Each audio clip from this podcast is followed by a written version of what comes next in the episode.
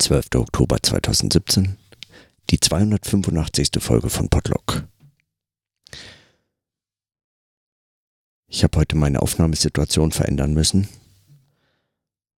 und ein das Mikrofon tauschen und deswegen mache ich heute jetzt schon die zweite Aufnahme. Denn zuvor mit dem Headset hat mich die Aufnahmesituation so irritiert, dass ich einfach zu nichts kam als, als einem seltsamen Gestammel. Wenn plötzlich aus dem Gespräch nur noch ein vor sich hin brabbeln wird.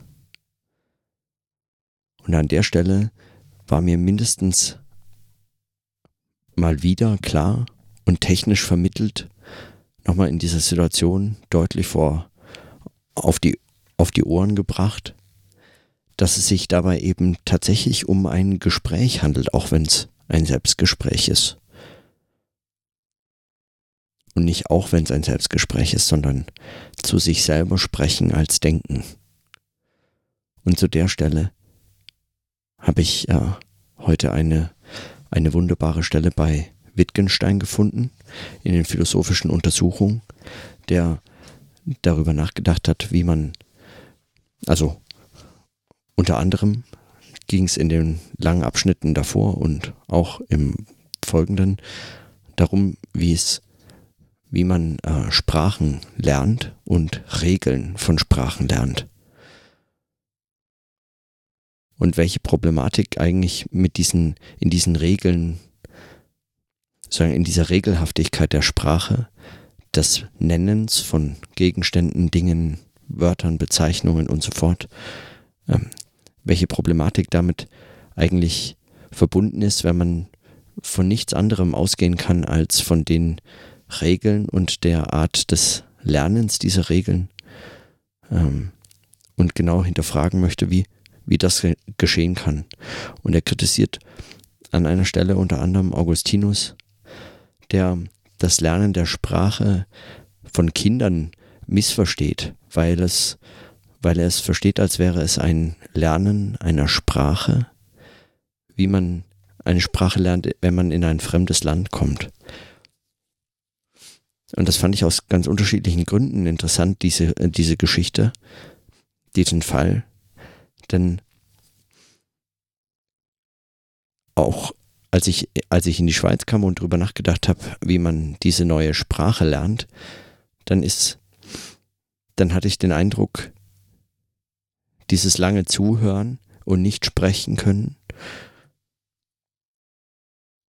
ist eigentlich, äh, ist eigentlich die Art und Weise, wie man als Kind ein, eine Sprache lernt und auch so übertragbar als eine Metapher des des Lernens von Sprache und Gepflogenheiten und so fort. Das, des Ausprobierens, aber er weist an der Stelle darauf hin, dass es,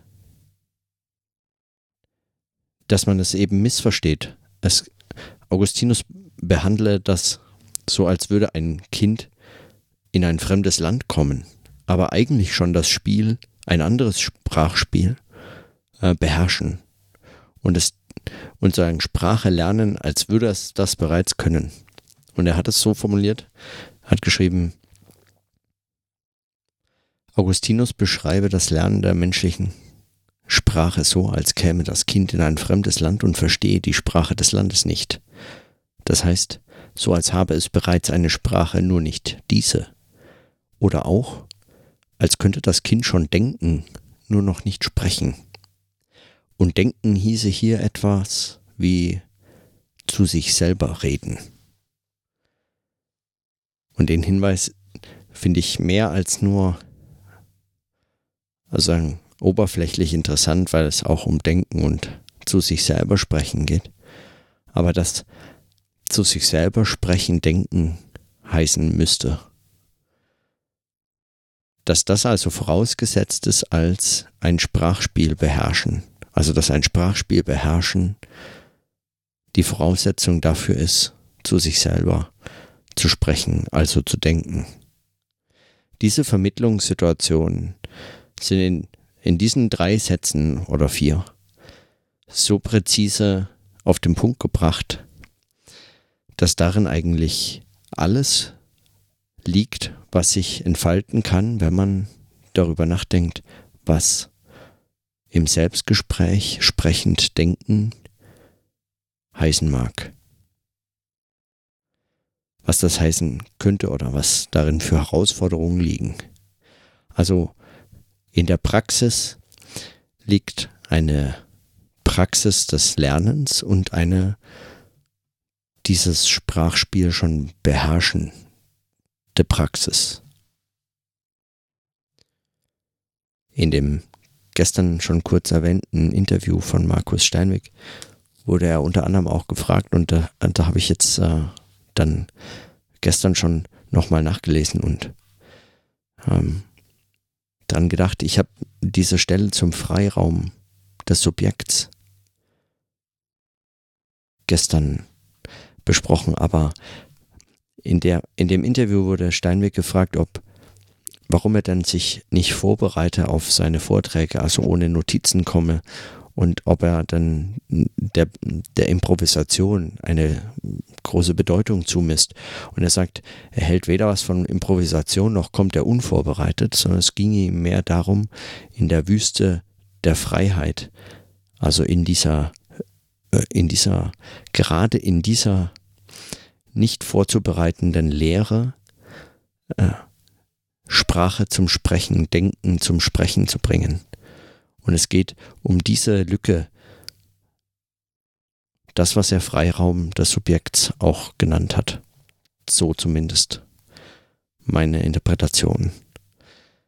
Nur diese räumliche, diese räumliche Distanz an der Stelle zu beobachten, scheint mir eine Figur, die eigentlich der Schrift entlehnt ist, mehr als der des Sprechens. Und es geht in dem Fall weniger um das, was Wittgenstein hier bei den äh, Überlegungen anspricht, also ein schon bereits Beherrschen der Sprache des Spiels, dass man im Erlernen der anderen Sprache dann voraussetzen muss, damit man es lernt, als würde man in ein fremdes Land kommen. Es geht, es geht sozusagen, diese Lücke ist eine, die, wenn überhaupt, in den Sachen selbst gesehen werden muss.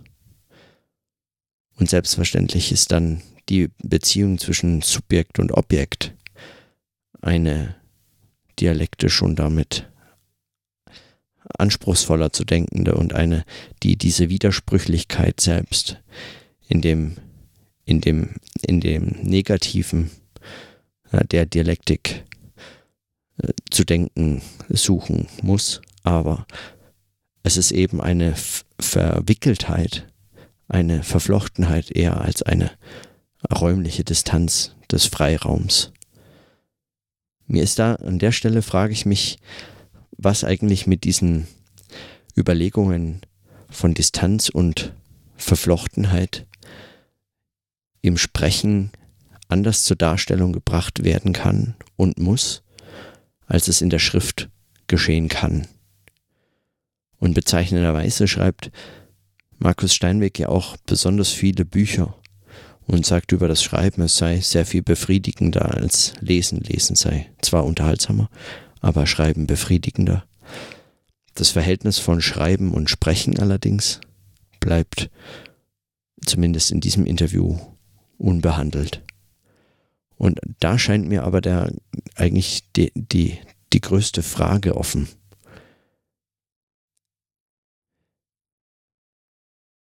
und auch zu der Frage des Verhältnisses von Hören und Sprechen. Es verhält sich sicher anders als das Verhältnis von Schreiben und Lesen. Aber inwiefern? Und was ist anders möglich?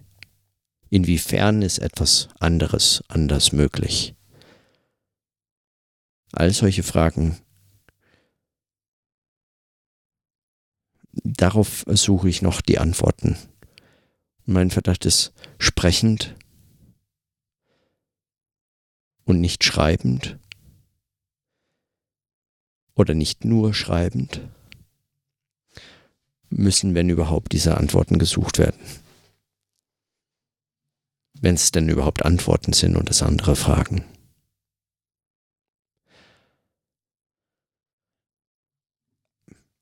Ich bin eigentlich auch nicht viel weiter, als dass ich diese Stellen entdecken konnte.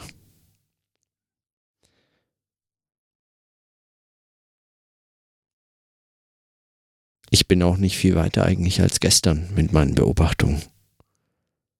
Nur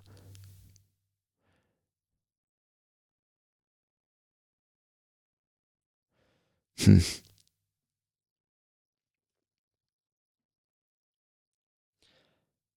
Dieser, dieser Aspekt des Sprechens, der Praxis, wäre etwas, das man wenn man vom Freiraum des Subjekts spricht, eigentlich in so eine Figur der Statik, der räumlichen Differenz oder so feststellt.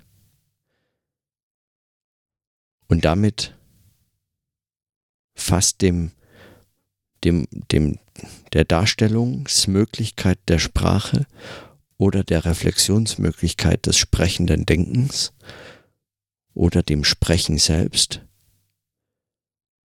entzieht. Und das mein Unbehagen gegenüber dieser Metaphorik des Raums, des Freiraums oder so. Oder dieses, dieser Lücke, spricht auch von Lücke an der Stelle. Ich weiß nicht mehr als äh, dieses Unbehagen zu notieren.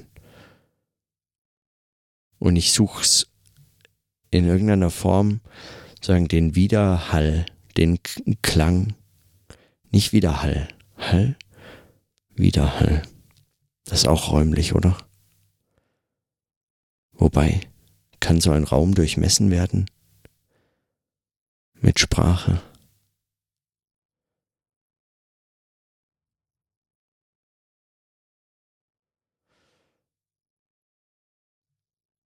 Ich bin auf der Suche nach diesem, nach diesem, nach dieser sprechenden Verflochtenheit dessen, was in der Logik der Schrift meines Erachtens als diese Lücke und räumliche Differenz metaphorisch dargestellt werden kann, im Sprechen, in der Praxis, als Sprachspiel verstanden, zumindest aber als eben diesen, dieses, eben dieses Sprechen mit Praxis. Ich kann, ah, schon wieder nur diese unbeholfenen Worte, die mich zur Verzweiflung bringen, aber ich kann damit nicht viel mehr anfangen als, hm, In diesem Sprechen suche ich diesen Umgang für das, was in der Logik der Schrift als Differenz, als räumliche Differenz, als Freiraum oder als Lücke dargestellt werden soll. Und mein Verdacht ist nach wie vor, den ich nur wiederholen kann, aber noch nicht in bessere Worte fassen, nicht besser ausdrücken, nicht besser zur Darstellung, zum Klingen, zum Sprechen bringen, als dass mein Verdacht ist, dies in den Widersprüchen zu finden. Also im Sprechen. In dem Widersprechen. Und bei Saul Kripke und seinem Buch über Wittgensteins Regeln und Privatsprachenproblemen, finde ich das nochmal. Der auch davon schreibt schon in seiner, in seiner Einleitung, dass es nicht darum geht,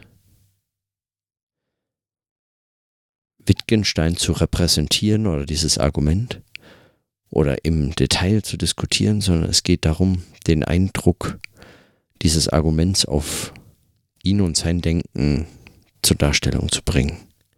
Es geht also auch um die praktische Auseinandersetzung damit. Es geht also um den, das denkende Vollziehen des Denkens. Mehr als ein, sagen, in der Logik der Schrift reproduktive Logik oder so etwas.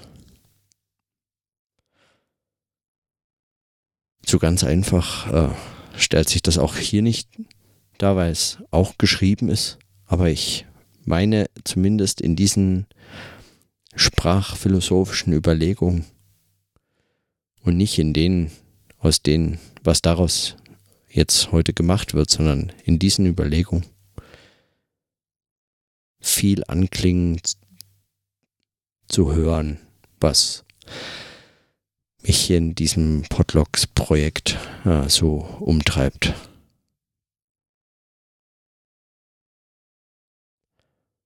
Und mit diesen kurzen Notizen schließe ich heute. In diesem Sinne, dann bis morgen.